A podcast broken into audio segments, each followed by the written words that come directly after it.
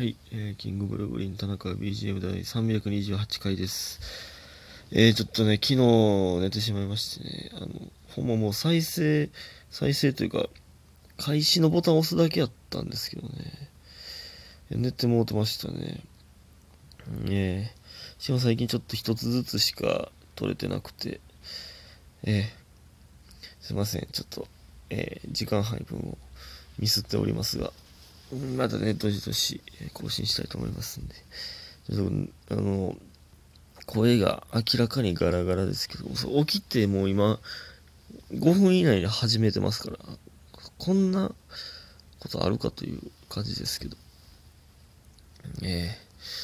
ー、昨日はですね、ちょっと一瞬だけ実家帰って、ほんまに半日だけ、あの、インフルエンザの予防接種をずっと受けれてなくて、今更なんですけど、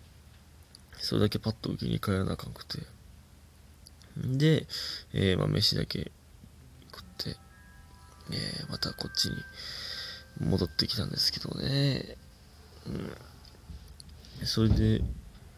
思い出したんですけど、あのー、これもしかしたらもう3回ぐらい言うてる話かもわかんないですけどあの、親父がね、あの、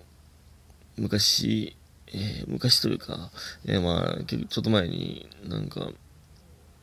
えー、どっから聞いてきたかわかんないですけど、まあ、韓国の礼儀なんかな、なんか、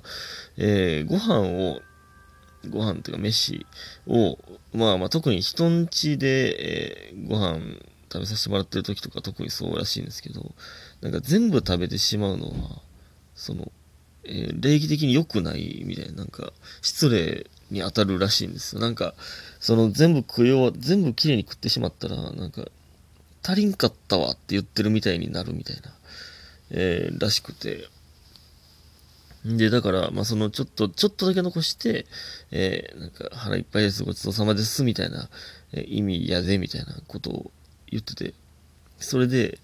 一時期、一時期というか、一回、その、まあ、晩飯の、そのご飯、茶碗に、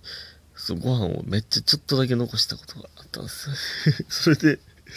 母親に、家でやんなやって言われたらしいけど、ほんマジで家でやんなやですよね、これ。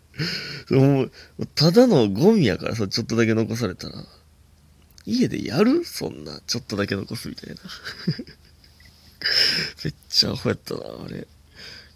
でほんまにその韓国ではそうなんですかね。なんか大学の時に、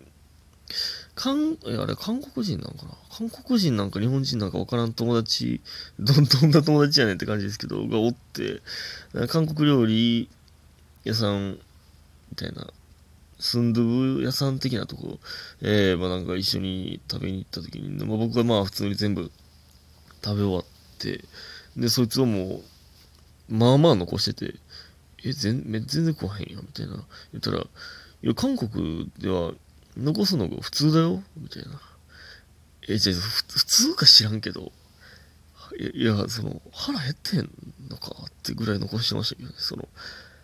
普通か知らんけど食うくないですかその、残すのが普通やとしても。まあまあ、まあいいんですけどね、そんなんね。あともう一個思ったんがね、あの、バレンタインやったじゃないですか、この前ね。えー、まあ、バレンタイン、まあ、もらって、えー、じゃあまあ、お返しせなあかんじゃないですか、ホワイトデーで。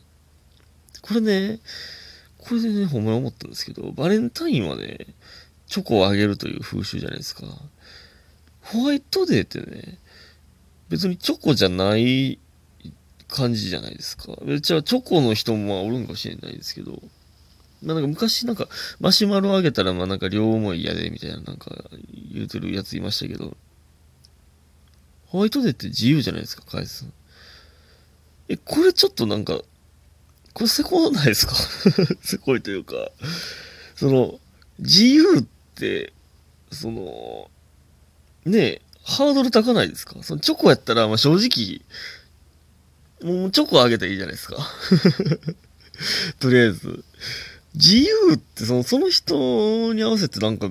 いろいろ考えなあかんすぎい、いいんですけど、いいんですけど、そら、せっかくいただいてるし、お返しなので、もちろんそらそんぐらいの気持ち込めていいんですけど、いや、ちょっとハードル高いねんな、なんか。なんかそう、比重、比重というか、なんかね、思思いませんか？なんか小学校の時、あれやな、なんか、えー、なんか友達が、まあ、バレンタインもらった、まあまあ、義理チョコみたいなのを、まあ、もらうじゃないですか。えの時もなんか、ね、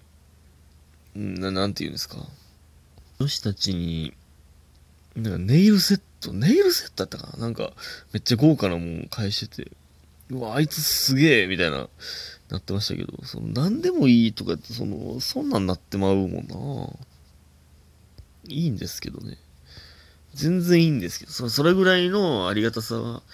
えー、まあもちろんあるんで全然いいんですけど。えー、ということで、えー、お便りいきたいと思います。えラジオネームセレブマジシャンさん、えこの前もありがとうございます。えっと、ギリチョコ一つ、えギリチョコ一ついただいております。ありがとうございます。えキングブルーリン田中さん、え以前に吉本おごりおごられ伝統に関するお便りを読んでいただきました。セレブマジシャンでございます。わ、丁寧な自己紹介どうも。えその説はどうもありがとうございます。田中さんに読み上げられ、天にも昇る心地でした。そんなに？そんなに？